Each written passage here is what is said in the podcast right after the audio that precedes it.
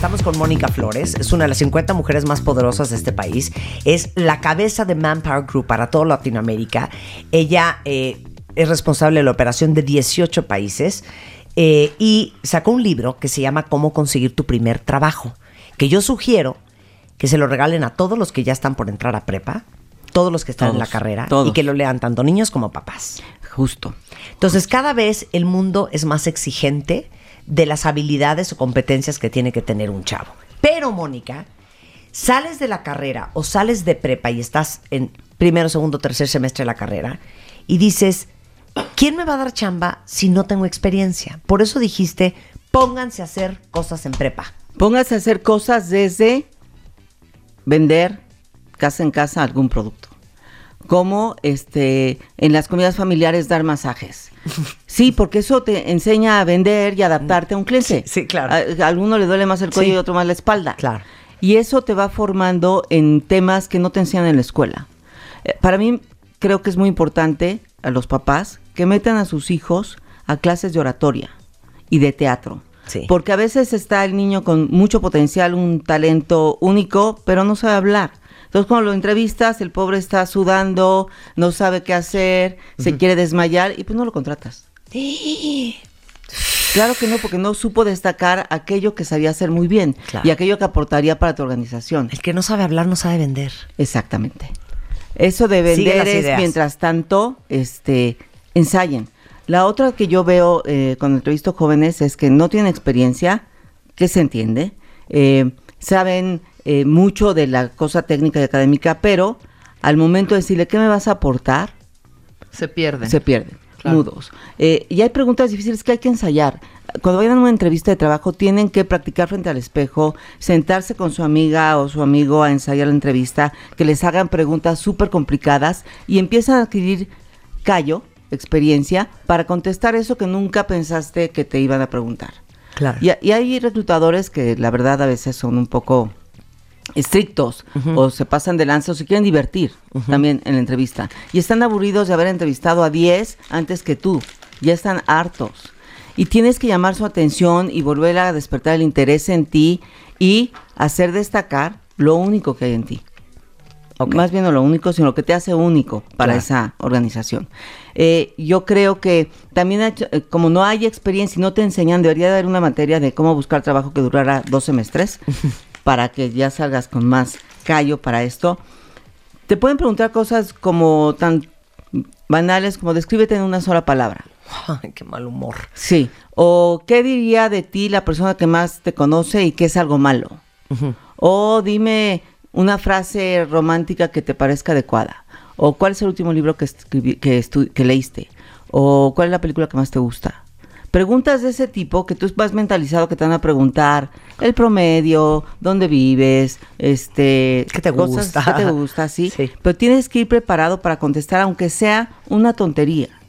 Pero no te puedes quedar callado y no puedes empezar a sudar y este a ponerte nervioso porque ya te moriste. Estoy de acuerdo. Una pregunta muy difícil es ¿cuál es tu experiencia? No, si no has tenido un trabajo formal, tienes que hablar de estas actividades extraescolares que acabamos de mencionar y ver qué aprendiste que puede ser útil para la organización. Y no solo es para los chavos que quieren ser empleados, porque ahora todo el mundo quiere ser empresario. Es para que puedan encontrar mejor talento para su negocio. Claro. El que entrevista y no es profesional en esto también tiene que prepararse para reclutar al mejor talento para ellos. Por supuesto. Pero a ver, dime una cosa, hija, porque nuestros hijos están chiquitos. Tienen 17, 18, 19. Pon tú que salgan a buscar chamba los 21, 22, 23. Están bien chiquitos todavía. Todavía. Te conoces poco. Si los santos labregones de 40, 50, 30 a veces no los conocemos. o sea, en el libro hablas de es bien importante el autoanálisis, la autoobservación, el autoconocimiento y saber cuáles son tus habilidades y cuáles son tus debilidades. Sí, creo que en esto, cuando eres muy joven, te puede ayudar tu familia o tus maestros o el tutor para que te dé una retroalimentación, si no profesional, con un psicométrico, sí para que digan, yo veo en ti que eres muy desesperado, veo en ti que hablas muy rápido, veo en ti que te quedas en la superficie. Te van a hacer preguntas como, ¿cuál es el último problema que haya requerido de tus habilidades analíticas y te quedas pasmado. Sí, sí, sí. O dime cómo es tu aproximación a la resolución de problemas. Sí, sí, sí. O sea, preguntas que. Y a lo mejor te puedes voltear, de veras. A ver, tú dame este. Hazme esa pregunta, la última que hice. A ver si te impresiona. ¿Cómo es tu actitud ante la resolución de problemas que requieren pensamiento abstracto? Pues mira, te, te cuento algo que a lo mejor es muy personal, pero es un muy buen ejemplo de cómo tiendo a resolver problemas. Eh, mis papás pasaron hace poco por un divorcio. Eh, Exacto. Hubo, ¿no? Exacto. Muy bien, yo. Irte a ejemplos de la vida práctica. No tienes que decir cuando yo estaba trabajando en, JP Morgan. Porque no has trabajado. Entonces tienes que irte a problemas normales. A ver, ¿Cómo te integras a un equipo? O, por ejemplo, sí, bueno, mira, hay un, hubo un caso muy sonado de bullying en el colegio en el que yo estudiaba y, y era un serio problema. Y, y yo creo que el, el el formar parte de un equipo, de un salón de clases, implica una gran responsabilidad y un sentido de compromiso. Entonces, yo lo que hice es juntar a todos mis amigos, los invité a mi casa, pasamos la tarde tomando refresco y hablando de qué podíamos hacer nosotros a nivel personal para ayudar a todos los niños en el colegio que eran bulliados. Y salieron puntos muy interesantes, Mónica. Mira, llegamos a la conclusión de que. ¿No? Ok. ¿Así? Otra cosa muy importante. Oye, este, tú tienes un perfil abierto en Facebook. Vi que pusiste un una, un post criticando severamente a tu maestra de matemáticas. ¿Por qué hiciste eso? Me repite la pregunta. no posteen esas cosas. No, claro que porque tengan cómo le das la. Claro, claro, no hay manera que si pusiste, ah, mi maestra es una tonta, no sabe tal, y luego vas a buscar trabajo, ¿cómo garantizas que van a poner eso de tu empresa o de tu jefe? Tienes que, si lo pusiste, trata de borrarlo, que de todas maneras ya se quedó. Hacemos una pausa regresando, Mónica Flores. Este mes en Revista MOA, la Vero is back. Verónica Castro regresa a la televisión y nos comparte su infancia, sus amoríos, su maternidad y lo duro que le ha chambeado. ¿Tienes una relación infernal con tu mamá? ¿Cómo sanarte de una madre cruel, narcisista y ausente? Home Office, trabajar desde casa, ¿es para ti o no es para ti? Además, el sexo en pareja, cómo reencender la llama del amor. Mua Agosto, más de 130 páginas de conocimiento, amor y reconciliación maternal. Una revista de Marta de Baile. Todos tenemos una historia que contar y un pasado que manejar. Y un pasado que manejar. La forma en la que cada uno de nosotros nos contamos nuestra propia historia es lo que hace la diferencia. Aprendamos a coleccionar lecciones y no coleccionar fracasos. Porque lo que te pasa a ti no tiene que pasarle a tu alma. Este 30 de agosto, el arte de lograr la vida que quieres. 8 de la noche. Centro Cultural Teatro 1. Boletos en ticketmaster.com.mx. Esta vez le dimos un twist al programa.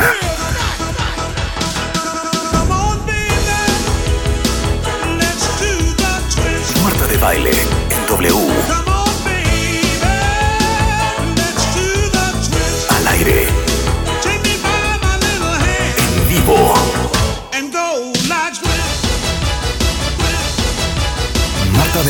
W.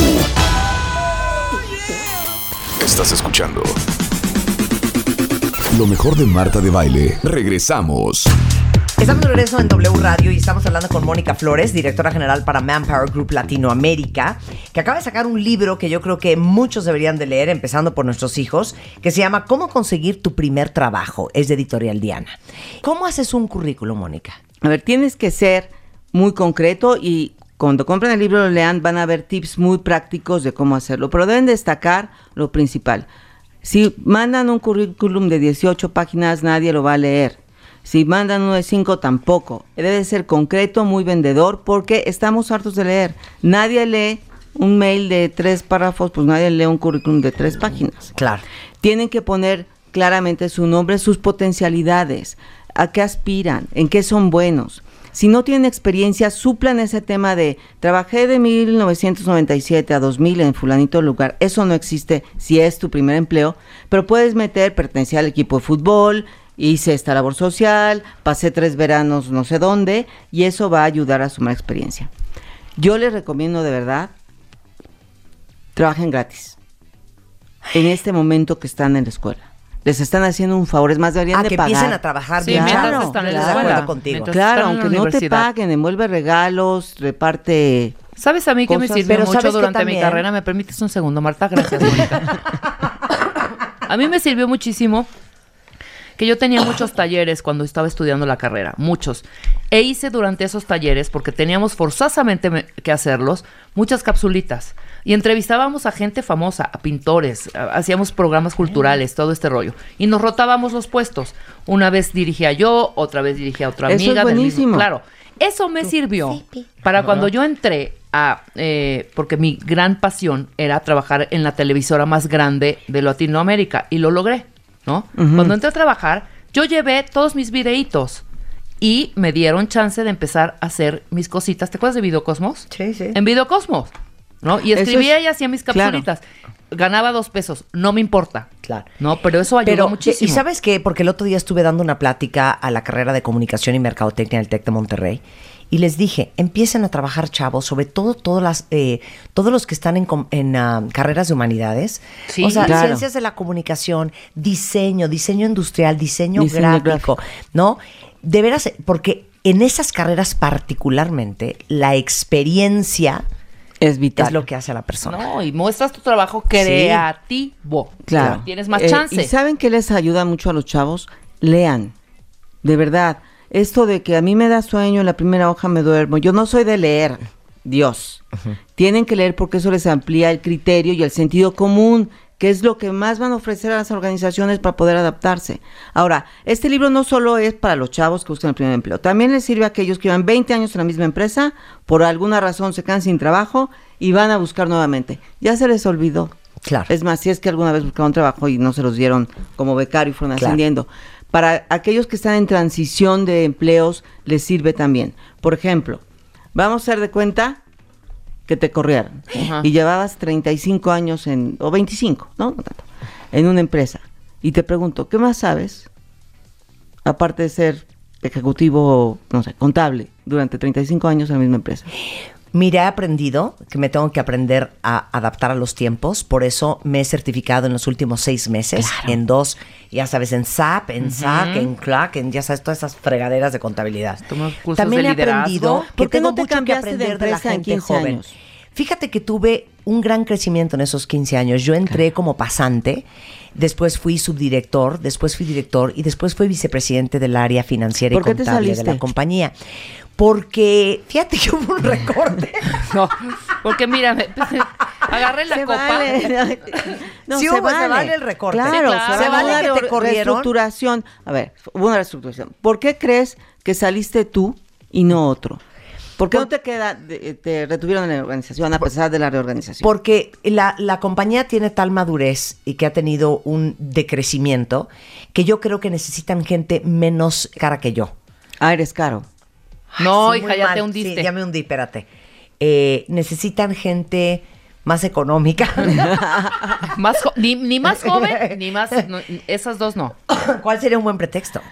Puedes decir, mira, porque la función se fue a otro país, porque me ofrecieron un cambio, pero no me convenía mis intereses, porque me ofrecían cambiarme de ciudad y la verdad mi situación familiar hoy no me lo, No me lo permite, permite. porque yo también pienso que fue una gran oportunidad para buscar nuevas oportunidades y aprender de otras cosas, porque, o sea, hay respuestas más útiles que decir Sí. porque yo era el más caro o el de más antigüedad del equipo. Sí. O porque soy un anciano cascarrabias Sí, insoportable. porque estoy a punto de entrar a la de modernos, no. Oye, ay, ¿cómo le haces para lograr una entrevista muy exitosa y no caer en los típicos errores comunes, Mónica, de lo cual hablas mucho en el libro? Danos algunas, las demás Mira. léanlas. llegar puntual. Tómate tu tiempo. Este, considera el tráfico, la huelga de autobuses, que el taxi No llega, etcétera.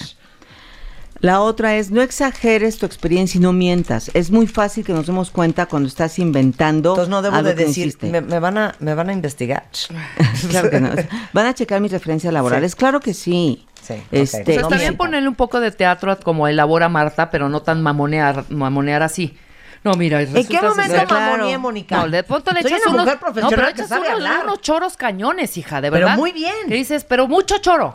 Ahora- o sea, muy bien, sí, yo le quitaría un poco de paja a lo tuyo. Sobre que era todo- de días, mira. Sobre todo cuando están nerviosos, que quieren decir la respuesta que ya tienen en la mente, no interrumpan al entrevistador. Ok. Eso se ve fatal. o se echen un rollo. Recuerden que también la persona que los está entrevistando es un humano, lleva seis horas en la oficina Sí, ya está trabajando harto también, y hombre. se está durmiendo. Y entonces si, si sueltas una respuesta de cinco minutos, el cuate ya se perdió Claro. en la segunda frase. Ok. Quiero detenerme en algo más que la técnica esta. Me parece muy importante saber tus defectos y aquellas cosas que tienes que corregir. Y desde cómo te sientas. Si estás jorobado, encorvado, este tal.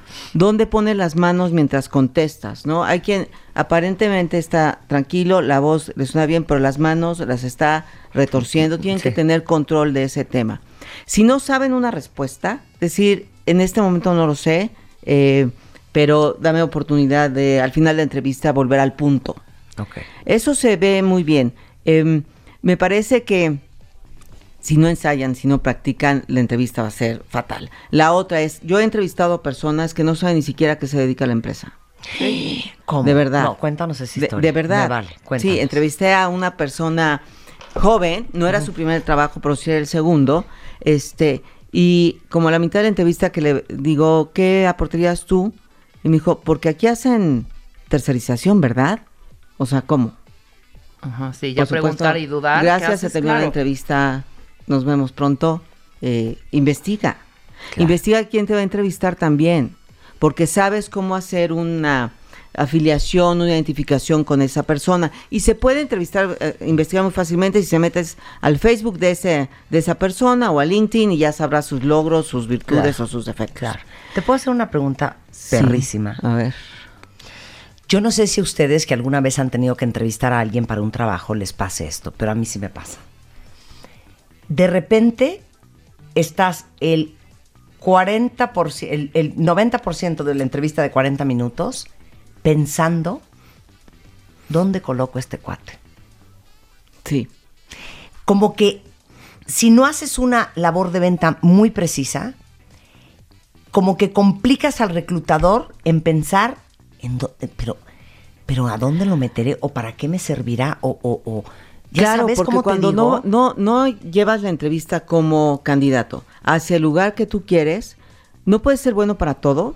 Sí. Y si no destacas algo, yo soy muy bueno vendiendo, Claro, claro. o soy muy bueno en redes sociales, o soy muy bueno haciendo este Claro. reclutamientos.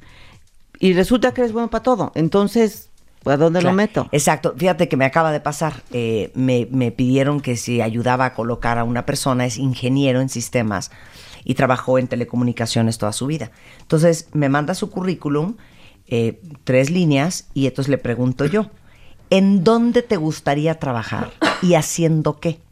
Y su respuesta fue, en cualquier compañía que tenga que ver con telecomunicaciones y me adapto a cualquier trabajo. Gracias. No, o sea, bueno. O sea, eso y nada es lo mismo. Tengo ganas de ayudar, pero dije, no, a ver, no es así. Yo necesito que me digas, fíjate que en el área de servicio al cliente o en el área de soporte técnico, en el área, para que yo sepa a quién voy a buscar y a quién le voy a hablar, en qué compañía. Claro. ¿Me, me entiendes? Claro, tienen que enfocarse y tener el objetivo o la ambición muy definida.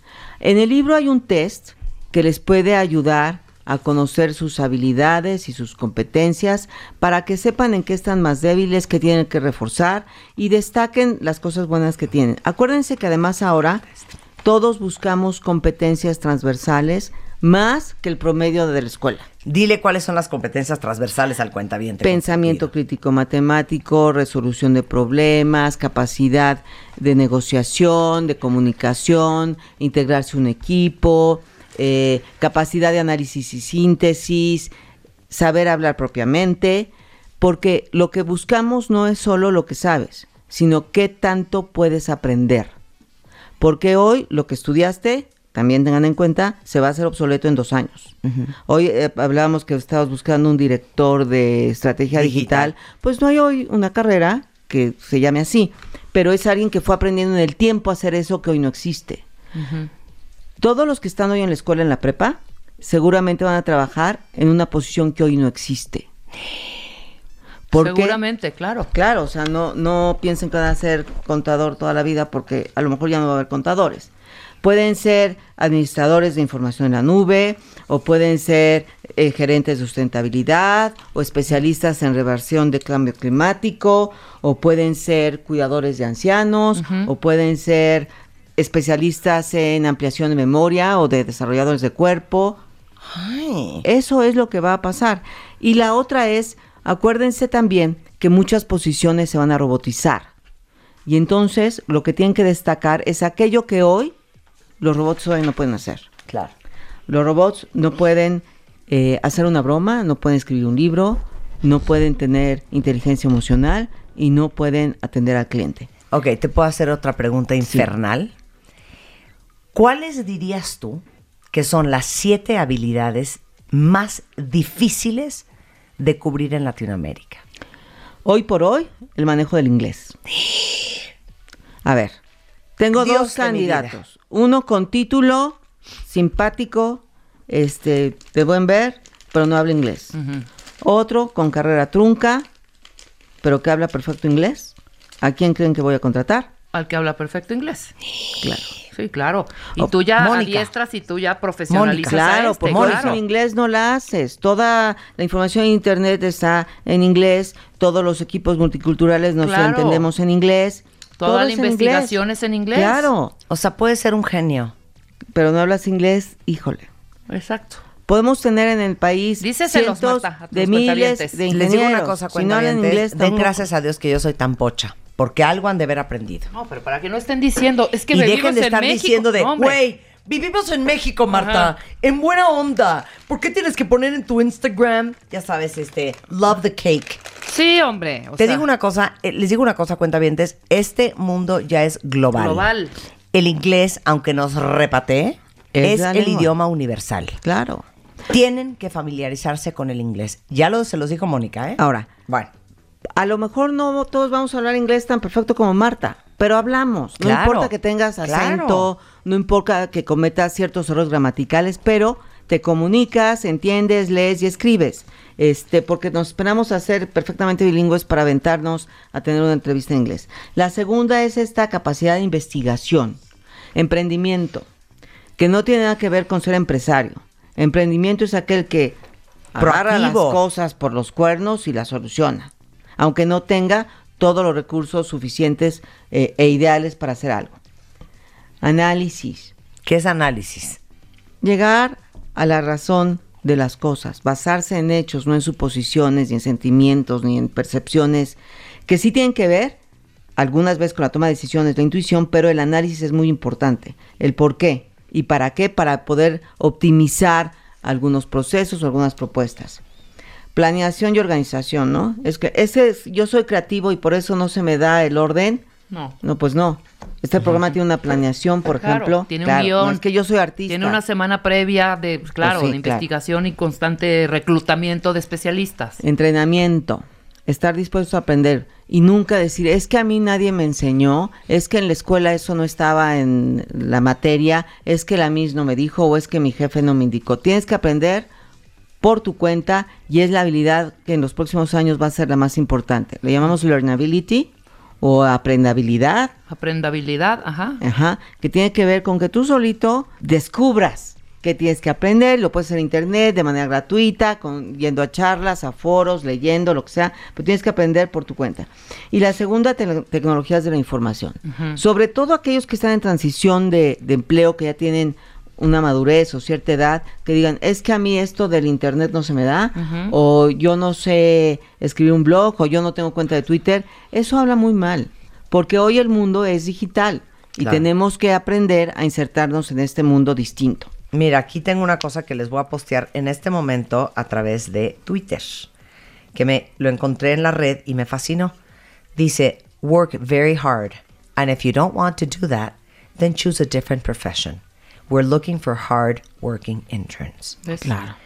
Trabajen muy duro. Y si no quieren hacer eso, entonces cojan otra profesión. Porque aquí estamos buscando por eh, pasantes o, sí, o becarios. becarios que trabajen muy duro. Ahorita Ahora. se los mando. Trabajar muy duro, jóvenes, no necesariamente es trabajar de 8 de la mañana a 10 de la noche sentados sin ser productivos. Trabajar duro quiere decir agregar valor y no estar sujetos a un horario de 8 a 5 y a las 5 yo apago y me voy, tiene que ver con producir y aportar. Eso Claro. es trabajar muy duro y aprender y tener pasión por lo que hagan.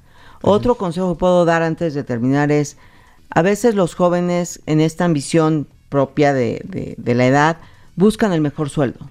Sí. No sacrifiquen su carrera profesional por el mejor sueldo de hoy. Tienen que ver más a largo plazo. Es el empleo que más les va a aportar como, como personas, que les va a dar oportunidad de crecer más rápidamente, aunque hoy no sean los que ganen 10 millones de dólares al año. Claro, claro, claro. Hay cosas que no valen lo que cuestan, ¿eh? Exactamente. Y el aprendizaje es una de ellas. Y tienen también que, que saber escoger dónde se sienten mejor y también se vale decir dónde va a estar más divertido. Porque el, el trabajo no es para sufrirlo. Porque si van a trabajar como una pena y una condena mayor, olvídenlo, están en el lugar eh, equivocado y no van a ser felices nunca. Y no van a crecer. Muchísimas gracias, Mónica. Gracias a ustedes. Un placer tenerte acá. Mónica. Flores la encuentran en Twitter eh, como Mo Flores B de burro o a través de Manpower M-E-C-A o manpowergroup.com.mx. Hacemos una pausa y regresando lo mejor de Marta de Baile en W Radio. Mes en Revista MOA, La Vero is back. Verónica Castro regresa a la televisión y nos comparte su infancia, sus amoríos, su maternidad y lo duro que le ha chambeado. ¿Tienes una relación infernal con tu mamá? ¿Cómo sanarte de una madre cruel, narcisista y ausente? Home Office, trabajar desde casa, ¿es para ti o no es para ti? Además, el sexo en pareja, cómo reencender la llama del amor. MOA Agosto, más de 130 páginas de conocimiento, amor y reconciliación maternal. Una revista de Marta de Baile.